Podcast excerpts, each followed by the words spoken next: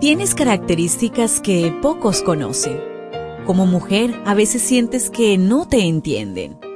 Felizmente existe la devoción matutina para damas. Porque no hay nada oculto para aquel que te creó. Bienvenida.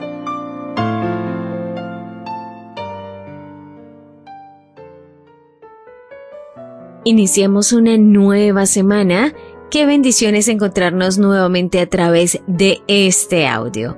Para hoy domingo, 22 de octubre, la meditación trae por título El miedo, señal del fin del mundo. Lucas 21-26. La gente tendrá tanto miedo que se desmayará por lo que pasa en el mundo, pues aún los astros temblarán. El miedo entró en el mundo cuando entró el pecado y acompañará a la humanidad hasta que el pecado sea extinguido. Por eso una de las señales del fin del mundo es el miedo. Se apodera de las personas a medida que dejan de temer a Dios. El temor y el amor de Dios casi han abandonado el mundo. Las señales del fin del mundo descritas en Lucas 21, versículos 25 al 28, se han cumplido casi en su totalidad. Cada vez se suceden en mayor escala, frecuencia e intensidad y están acompañados de terror, estrés y ansiedad. En la tierra, angustia de las gentes, confundidas a causa del bramido del mar y de las olas. La palabra angustia del griego sinoche, aparece dos veces en el Nuevo Testamento. En 2 de Corintios 2.4 se traduce tribulación y angustia. La palabra confundidas del griego aporía es una descripción de un individuo en estado de perplejidad y solo aparece en ese texto. Lucas 21:26 Desfalleciendo los hombres por el temor y la expectación de las cosas que sobrevendrán en la tierra, porque las potencias de los cielos serán conmovidas. Menciona tres emociones, de fallecer, temor y expectación. De fallecer viene del griego apotsicho, exhalar vida, expirar, desmayarse, desvanecerse, perder el control o dejar de respirar. Temor viene del griego phobos, traduce miedo, pavor, terror, pánico expectación.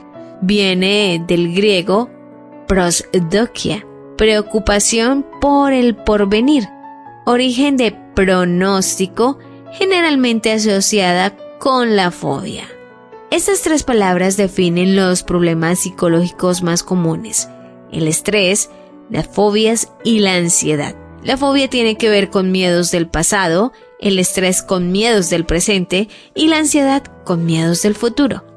Según datos de la Organización Mundial de la Salud de 2016, 350 millones de personas sufren depresión en el mundo y 25% de las personas han tenido uno o más trastornos mentales en su vida.